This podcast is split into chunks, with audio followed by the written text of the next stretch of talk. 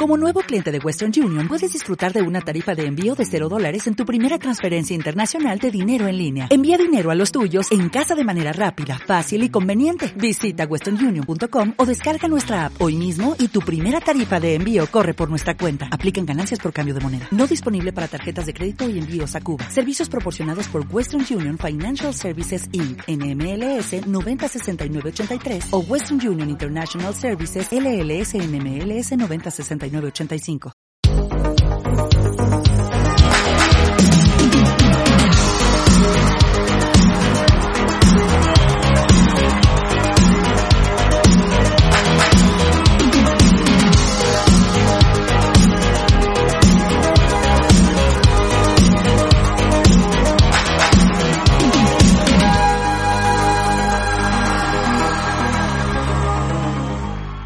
sacrificio vivo.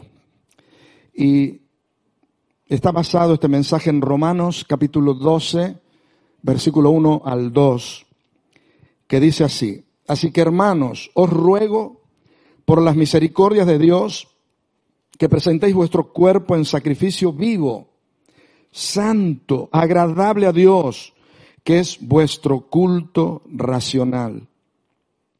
No os conforméis a este siglo, sino transformaos por medio de la renovación de vuestro entendimiento para que comprobéis cuál sea la buena voluntad de Dios, agradable y perfecta. Hay muchos creyentes, hermanos, que han hecho profesión de fe en Jesucristo, pero viven una vida superficial. Su vida cristiana es una vida muy, como decimos, like, ¿no?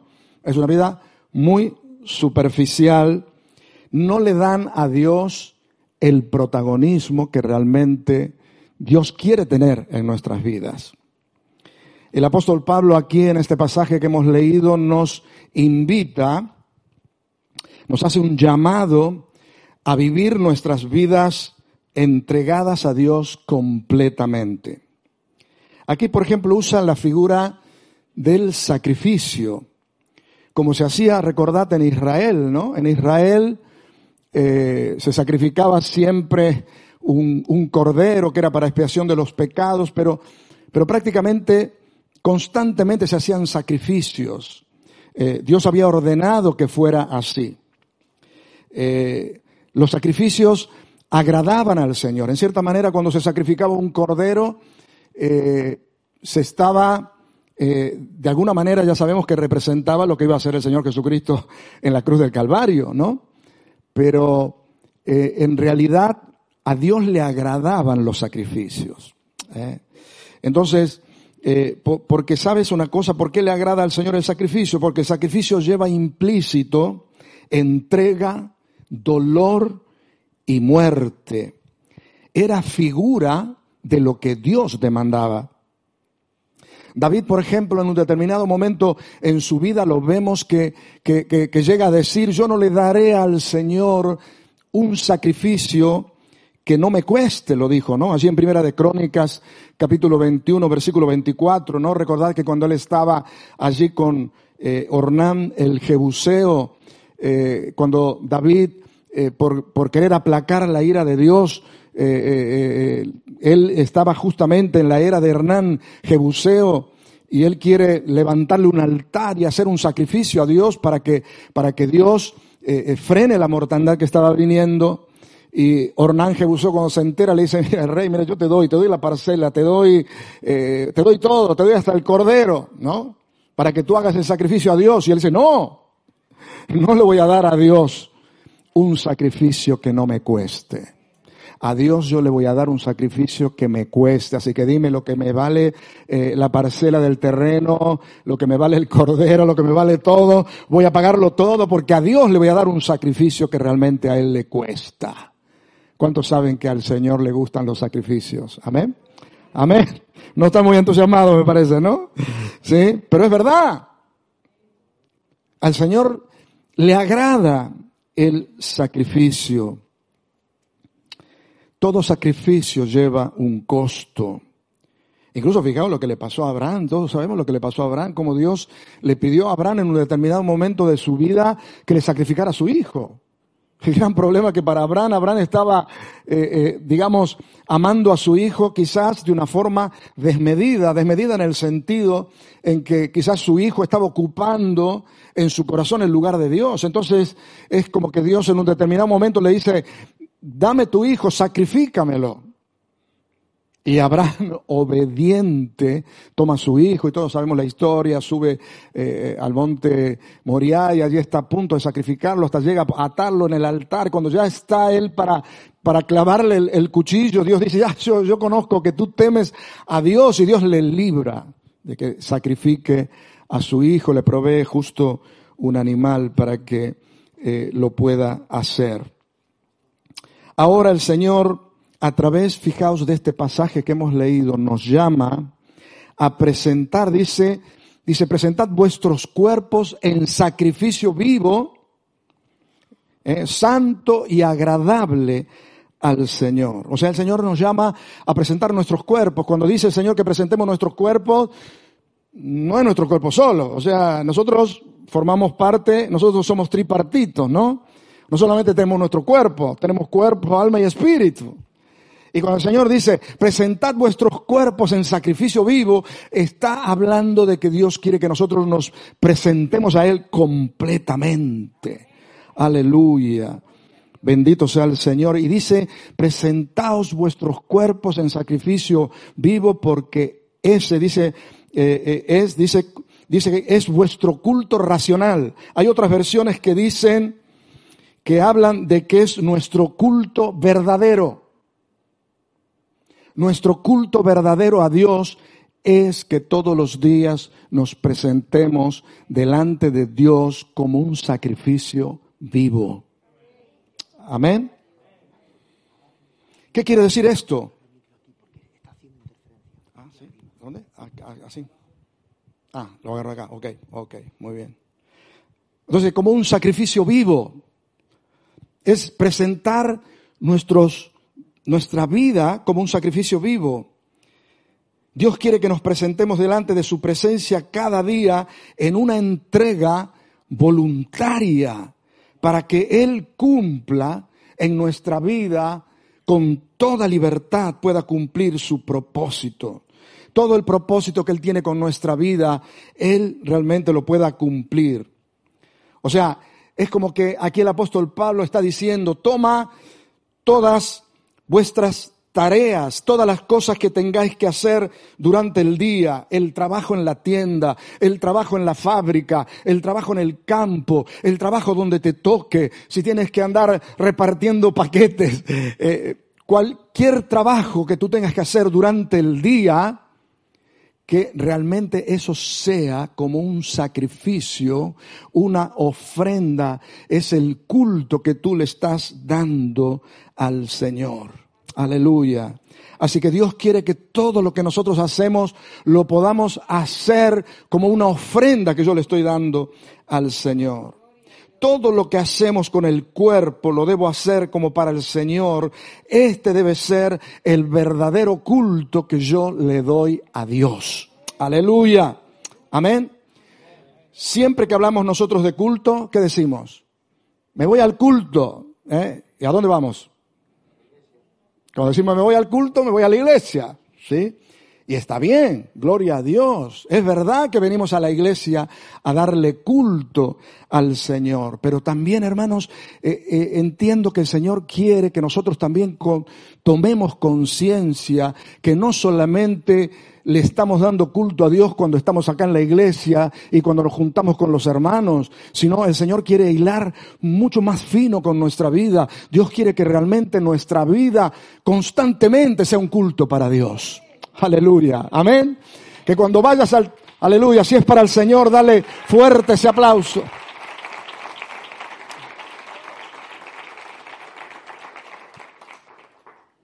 Aleluya. Gloria a Dios. Así que hermanos, el Señor quiere que nosotros seamos conscientes todo el tiempo que estamos delante de su presencia y que todo lo que hacemos tiene que ser como una ofrenda que yo le estoy dedicando al Señor. Ahora, esto no quiere decir, hermanos, que tú en el trabajo tienes que ponerte a cantar canciones, o que te tienes que poner a predicarle a todo el mundo, o tienes que hacer todo lo que haces acá en el culto, no. Porque eso te va a distraer y quizás vas a perder efectividad en tu trabajo. Pero es como que el Señor está diciendo, esa es la actitud que yo quiero que tengas. En otros lugares, fijaos, el apóstol Pablo también habla y dice que todo lo debemos hacer para la gloria de Dios.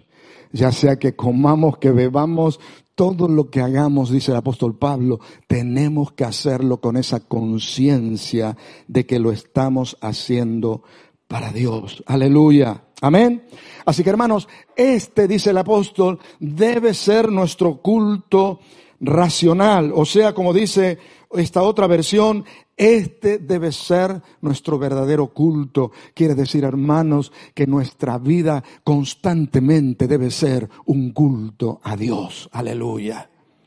Yo por eso, hermanos, eh, eh, entendí también en un tiempo que cuando hablamos de adoración, que adoración también es ofrenda, adoración es lo que le damos al Señor. Yo creo que, eh, hermanos, la adoración no es un momento puntual. Es verdad que hay un momento puntual en el culto que nosotros le adoramos, ¿sí? Que le llamamos, le llamamos a eso adoración, pero en realidad yo tengo, eh, yo tengo que vivir, Dios quiere que nosotros vivamos en el estado de la adoración. Yo creo que la adoración es un estado. La adoración no es solo un momento. La adoración es un estado. Tengo que vivir en el estado de la adoración. Amén. Aleluya. Bendito sea el Señor. Hace unos, unos días atrás estábamos eh, conversando con algunos pastores amigos y, comentábamos un poquito acerca de, de, digamos, de las transacciones comerciales que a veces se producen entre los hermanos, entre los creyentes, ¿no? Y, bueno, algunos decían, yo la verdad que a la iglesia le prohíbo que tengan ningún trato comercial entre los hermanos, porque siempre hay problemas, ¿no? Incluso en alguna empresa, si hay algún hermano que es creyente, es empresario, le aconsejo que no, no tomen a ningún empleado cristiano, porque es un problema, ¿no? Y claro, ahí se armó un poquito una discusión, ¿no? Porque eh, es verdad, si nosotros nos podemos analizar eh, ¿Cuántos problemas hay, verdad, en este sentido? ¿Cuántas empresas, de cuántos hermanos, por ejemplo, que tienen alguna empresa, eh, han tenido hermanos creyentes en su empresa y, estos hermanos se han aprovechado porque eran creyentes, ¿no? Y hasta que llegó un punto, yo, yo conozco algunos empresarios creyentes que dicen yo, mira, yo, yo prefiero eh, tomar una decisión, yo no tomo más creyente como empleado, porque es un problema, ¿no? Eh, y bueno, etcétera, etcétera. Pero yo, usted sabe una cosa, yo me rebelo contra eso. Yo, yo digo, es que no, no debe, está bien, es verdad que pasa, pero no debería pasar. No debería pasar. Yo creo que en una empresa, ya sea cristiana o no cristiana, lo mejor que le debe pasar a una empresa es tener un empleado cristiano. Amén. Porque si nosotros vivimos como Dios quiere que vivamos, Qué bendición, hermanos, qué bendición, qué bendición sería para las empresas, qué bendición sería para los trabajos, qué bendición sería en todos los lugares donde vamos. Porque, hermanos, los hijos de Dios, los cristianos, si hacemos, hermanos, si hacemos lo que dice el apóstol Pablo, y es que todos los días nosotros presentamos, nos presentamos delante de Dios como un sacrificio vivo, agradable al Señor. ¡Wow! ¡Qué bendición que podemos ser! Qué bendición que podemos ser a los demás. Así que hermanos, yo abogo, es verdad que es un riesgo y, lo he vivido en carne propia, eh, cuidado, eh, que lo he vivido en carne propia. Yo recuerdo que hace algunos años atrás en Argentina a, mi pastor Dios le había hablado de la comunidad de intereses, ¿no? Así que en la comunidad de intereses eh, ¿qué, significaba la comunidad de intereses? Es que eh, se empezaron a fundar empresas que eran entre hermanos, ¿no? Y entonces con esa, eh, digamos, con esa política de la comunidad de intereses, yo me asocié con un hermano. Y la verdad que este hermano se aprovechó de mí como un tonto. Y yo importa, yo lo servía igual, porque yo no quería que fracasara eso, ¿sabes? ¿No? Y lo viví en carne propia, lo que es a veces cuando ves eh, hermanos creyentes que porque tú eres creyente se quieren aprovechar de ti. Pero a pesar de que lo viví y lo sufrí en carne propia, yo sigo diciendo, lo ideal de Dios es que la cosa entre los hijos de Dios, entre los creyentes, tiene que funcionar. Amén. Aleluya. Gloria a Dios. Así que hermano, debo ser consciente que en todas las cosas debo vivir cada día y debo vivir para la gloria de Dios. Aleluya. Y después sigue diciendo el pasaje que estamos estudiando en esta mañana, dice, no os conforméis a este siglo, sino transformaos por medio de la renovación de vuestro entendimiento. El Señor nos llama a que nos renovemos constantemente por el Espíritu, renovemos nuestra mente. Aleluya. El requerimiento es directo y claro. A menos que seamos transformados por la renovación del entendimiento, vamos a quedar conformados con este siglo. Porque hermanos, una de las tendencias que tenemos y una de las fuerzas que nos atrae a todos es las cosas de este mundo. Hay una tentación muy fuerte a que nosotros nos podamos conformar, a que tomemos, empecemos a tomar la forma de este mundo. Y tenemos que tener mucho cuidado porque, hermanos, el mundo ejerce una influencia en todos los ámbitos y en todos los aspectos, ejerce una influencia sobre, sobre nosotros, sobre los creyentes, sobre la iglesia, de una forma poderosa, de una forma especial. Y tenemos que tener mucho cuidado porque eh, vemos vemos que poco a poco pareciera que en nombre de la modernidad, en nombre de ser guay, en nombre de ser, vamos a veces adoptando cosas y tomando formas de, de, las cosas de este mundo y en realidad no debería ser así. Por ejemplo, quisiera, eh, estuve viendo una, eh, eh, estuve viendo acá una ilustración que me llamó la atención, que se, te la quiero eh, compartir, ¿no? Eh, dice así esta ilustración. Si llenamos un molde frío con cera derretida, el material cubrirá todos los rincones del molde y lo hará en forma fácil y rápida.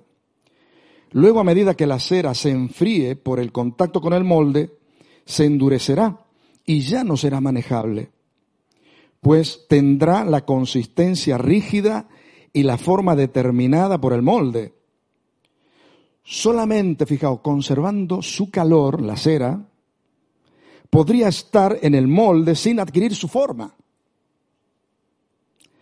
La renovación de la temperatura es lo que permite que la cera no se endurezca. Así el cristiano está en el mundo, pero no pertenece al mundo un creyente que se enfría espiritualmente, poco a poco va tomando la forma del mundo. Pronto verá al mundo con la perspectiva del mundo y también verá a la iglesia con la perspectiva del mundo. El secreto es permanecer fervientes en el Espíritu, estar calentitos, estar con el fuego del Espíritu. Aleluya. Que no se te enfríe la cera, hermano que esté bien calentito para que las cosas, el molde de este mundo no te afecte. Aleluya. Que puedas moverte en el mundo, pero no vayas a tomar nunca la forma del mundo. Que siempre podamos tener la forma de Dios, aleluya. Y para eso, hermanos, es fundamental, queridos hermanos, que nos renovemos espiritualmente, constantemente tenemos que estar renovando nuestra mente, nuestro entendimiento, como dice aquí el, el apóstol Pablo. Aleluya.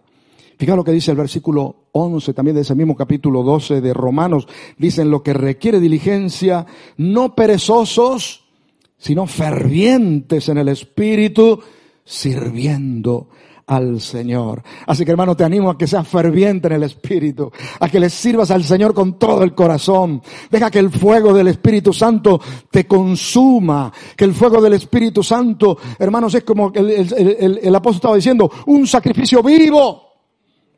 El Señor quiere que nosotros seamos un sacrificio vivo, queridos hermanos, para que podamos ser usados por Dios con toda libertad y no de la manera que a nosotros nos parece, sino que nos pueda usar de la manera que Él quiere usarnos. Aleluya. Hay muchas veces, hermanos, una tendencia en la iglesia a querer parecernos al mundo para ganar al mundo. ¿Sí? Malinterpretando lo que dijo el apóstol Pablo allí en Primera de Corintios 9, 19 al 23. ¿Quieres que lo veamos? ¿Lo vemos un poquito? Primera Corintios 9, 19 al 23 dice, por lo cual, siendo libres de todos, dice el apóstol Pablo, aquí el, el apóstol Pablo está hablando acerca de identificación para poder ganar a mayor número, ¿no? Entonces dice, por lo cual, siendo libre de todos, dice, me he hecho siervo de todos para ganar a mayor número. Me he hecho a los judíos como judío para ganar a los judíos, a los que están sujetos a la ley, aunque yo no esté sujeto a la ley, como sujeto a la ley, para ganar a los que están sujetos a la ley. A los que están sin ley, como si yo estuviera sin ley. No estando yo sin ley de Dios, sino bajo la ley de Cristo, para ganar a los que están sin ley. Me he hecho débil a los débiles para ganar a los débiles. A todos me he hecho de todo para que de todos modos pueda salvar a algunos. Y esto lo hago por causa del Evangelio para hacerme copartícipe de él. Aleluya. Ahora, aquí el apóstol Pablo, fijaos, eh, no está hablando de tomar la forma de para poder ganar a a, tal, ¿no? Sino que está hablando de identificación. De, yo, por ejemplo, para ganar a, a, los que están metidos en la droga, yo no me tengo que poner a tomar, a consumir droga. ¿Sí? ¿Verdad? ¿Me entienden, no? Sino que me tengo que acercar a ellos, en cierta manera, ponerme un poquito en la piel de ellos para poder entenderlos y ver si puedo llegar con el mensaje hacia ellos, ¿ok? Eh, y es un poco lo que hizo el, el, Señor Jesús. El Señor Jesús también, fijaos que una de las cosas que le criticaban al Señor, ¿cuál era? Que el Señor dice que comía y bebía con los publicanos y los pecadores. Por ejemplo, los religiosos de aquella época no querían ni siquiera que sus mantos le tocaran eh, eh, un pecador. Pero sin embargo el Señor se juntaba con los pecadores. Pero el Señor seguía sin pecado. ¿Sí? Se juntaba con los pecadores, comía con ellos, bebía también con ellos, ¿eh? porque dice que lo, criticaban que era comilón y bebedor, ¿no? Algunos cuando lo criticaban. Pero se identificaba con ellos para poder llevarlos al Señor. Y muchos lo criticaban por eso. Pero no es que el Señor tomaba la forma de ellos, es que él se identificaba con ellos, se acercaba a ellos, se ponía en la situación de ellos para poder ayudarlos y para poder bendecirlos. Estos días pasados me llegó una, una historia, usted sabe que tenemos el, el, programa Soplando Vida por las noches y, y resulta que hay, hay, hay, hermanos a veces que me mandan historias, que me mandan eh, devocionales, que mandan distintas cosas para compartir en el, en el programa, ¿no? Y, una de estas noches pasadas, ahora, ahora lo hemos dejado uh, soplando vida por, por, por, el verano, por las vacaciones eh, durante julio y agosto, eh, pero los otros días, antes de los últimos programas, me, me, llega una historia de una hermana para que la compartiera, ¿no? Y la verdad que me llamó la atención, ¿no? La historia dice lo, dice lo siguiente, dice, había una vez un agricultor que cierta noche frío, fría de invierno, oyó un golpeteo irregular contra la puerta. Fue hacia una ventana y vio como varios pequeños gorriones, atraídos por el evidente calor que había dentro de la casa, se golpeaban contra el vidrio de la puerta. O sea, los gorrioncitos pobrecitos querían, eh, eh, la casa estaba dentro calentita, pero ellos estaban con frío porque había nevado, y se querían meter de alguna manera en la casa y dice que golpeaban contra el cristal de, de la puerta. Entonces el, el, agricultor este, conmovido por, por, por, los gorriones, quería ver si los podía ayudar, ¿no?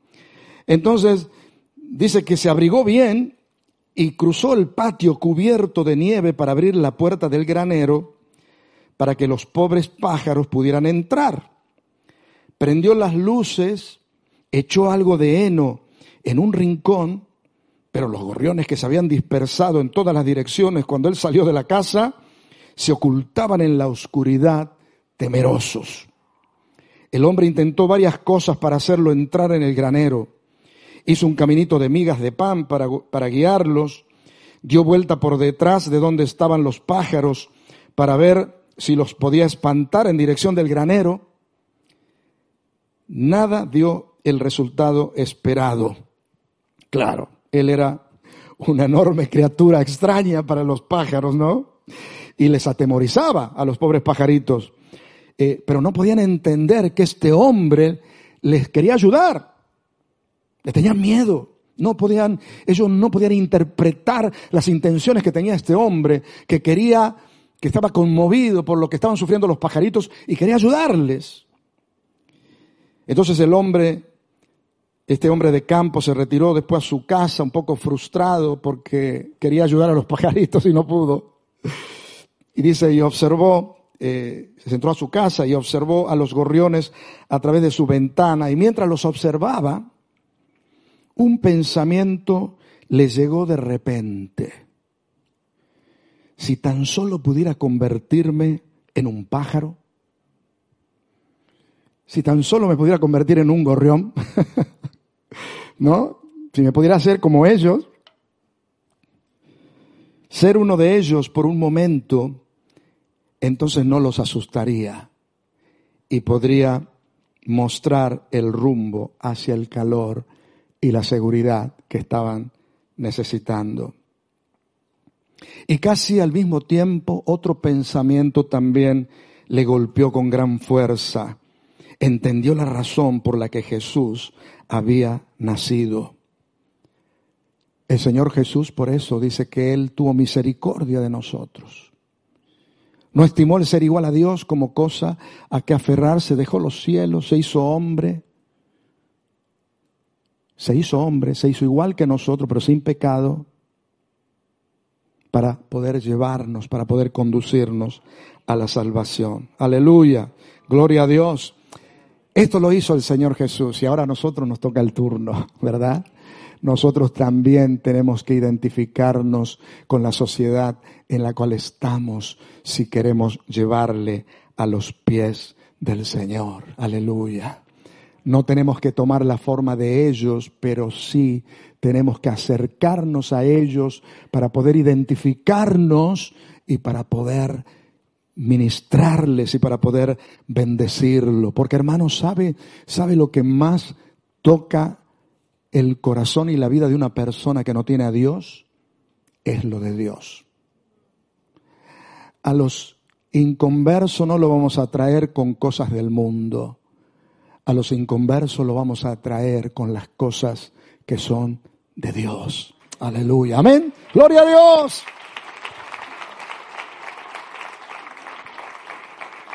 Dice Juan 3:16, porque de tal manera amó Dios al mundo que ha dado a su Hijo unigénito para que todo aquel que en él crea no se pierda, mas tenga vida eterna. Aleluya.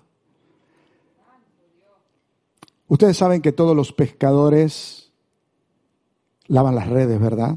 Cuando terminan de pescar, lavan las redes. Y yo eh, no sabía por qué es que lavaban las redes los pescadores. Pero después me enteré que dicen que los peces se ahuyentan cuando sienten el olor a pescado. Entonces los pescadores lavan las redes para poder capturar a los pescados cuando, cuando pescan. Porque el olor a pescado, a los mismos pescados los ahuyenta.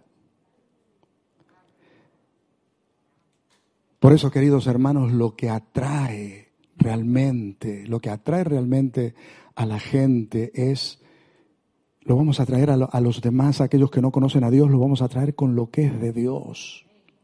Por eso, hermanos, nosotros queremos, eh, estamos en los últimos tiempos y yo creo que en este tiempo, como nunca antes, Dios quiere que ganemos mucho pueblo para Dios. Pero, pero ¿cómo lo vamos a ganar? Lo vamos a ganar con lo de Dios. Por eso es muy importante, queridos hermanos, es que nosotros, como, como decíamos, queridos hermanos, que podamos ser ese sacrificio vivo. Que presentemos todos los días nuestro cuerpo, o sea, nuestro ser, como un sacrificio vivo, porque ese es el culto racional, es nuestro culto racional, es el culto verdadero, es lo que realmente le agrada al Señor. Si yo, hermanos, le sirvo a Dios en todo lo que hago, y puedo estar renovando, renovando mis pensamientos, renovando mi entendimiento con la gracia y con la unción del Espíritu Santo, entonces dice también aquí el apóstol que vamos a tener, hermanos, la renovación de nuestro entendimiento está relacionada con la comprobación de la voluntad de Dios, que es calificada, como dice ahí el versículo 2, dice que es buena, es agradable y es perfecta. Aleluya. Bendito sea el Señor. Aleluya. ¿Quieres saber cuál es la voluntad de Dios? A ver, muchas veces, a veces nosotros decimos, ay, yo quiero saber cuál es la voluntad de Dios. Y no puedo llegar a entender la voluntad de Dios. Porque no me, no me renuevo en mis pensamientos. Porque estoy muy metido en, mí mismo, en mis propias cosas. Pero cuando yo de verdad estoy conectado con Dios de esta manera. Estoy viviendo como un sacrificio vivo delante del Señor y estoy renovando mi mente, mis pensamientos, renovando mi entendimiento en el Señor. Entonces dice la palabra, allí yo voy a poder ver y voy a poder entender la voluntad de Dios. Aleluya. Amén. Y aplicando a este paso que nosotros estamos dando, hermanos, el Señor me hacía ver también esto. Nosotros, eh, es, verdad, hermanos, si nosotros no estuviéramos dispuestos a, a, morir, a sacrificarnos, a, a, ponernos realmente en las, en las manos del Señor, no hubiéramos podido dar este paso. Es más, en un principio habíamos hablado con el pastor Juan Carlos y en, primer momento dijimos, pastor, yo no, no creo que tengamos que hacer esto, ¿no? Pero después el Señor nos hizo entender. Porque es verdad que estábamos sirviendo al Señor, estábamos haciendo y todo, pero, pero eh, eh, es como que estábamos sin querer, nos estábamos amoldando demasiado a la, a la situación en la cual estábamos. Y no nos dejaba ver y entender las nuevas instancias que, que, venían para nosotros en este tiempo. Y entonces ahí Hermanos, cuando nosotros nos liberamos de nosotros mismos, cuando nosotros morimos a nuestra, a nuestra carne, a nuestros intereses, a lo que a nosotros nos gusta, a lo que nosotros queremos, cuando realmente nos renovamos en nuestra mente para conectarnos realmente con el plan, con el propósito de Dios, ahí empezamos a entender y a conocer la voluntad del Señor. Aleluya. Amén. ¿Tú quieres conocer la voluntad de Dios? Es importante que te, te presentes tu cuerpo como un sacrificio vivo delante del Señor, que renueves tus pensamientos, que no permitas, hermano, no te amoldes a la situación y a la circunstancia en la cual estás. Alíñate a Dios, alíñate a los propósitos de Dios y vas a poder servir al Señor donde el Señor quiere que le sirvas y lo vas a poder hacer con toda libertad. Aleluya, gloria a Dios. Amén. Vamos a ponernos de pie, hermanos. Voy terminando porque ya se me ha, ya se me ha terminado el tiempo allí. Ya me, está haciendo seña el cartel que tengo que terminar. Así que vamos a ponernos de pie. Y yo quisiera, hermanos, eh, hacer una oración y pedir a Dios que Él realmente nos bendiga, hermanos, nos ayude a que podamos vivir esta palabra, que la podamos experimentar cada día. Porque, hermanos, el Señor eh, él quiere que todos nosotros podamos ser ese sacrificio vivo, constante al Señor. Quizás los músicos, no sé si se acercan un poquito, podemos terminar eh, con alguna alabanza. Mientras ellos se acomodan, yo voy a estar haciendo una oración. Señor, te doy las gracias, Padre, por esta eh, oportunidad que me has dado de estar aquí con mis hermanos Muchas gracias, Señor, por este nuevo tiempo que tú nos estás permitiendo vivir. Yo te doy gracias, Señor, porque eh, tú nos permites regresar eh, a Murcia, a, Señor, a, esta iglesia madre de nuestro ministerio. Señor, nos sentimos como, nos sentimos privilegiados, Señor, de que tú, Señor, nos hayas mirado y hayas eh, y nos hayas llamado nuevamente para que te sirvamos aquí en esta casa. Estamos agradecidos a ti, Señor, y te damos gracias porque nos, nos enseñaste, nos ayudaste a entender tu plan, tu propósito.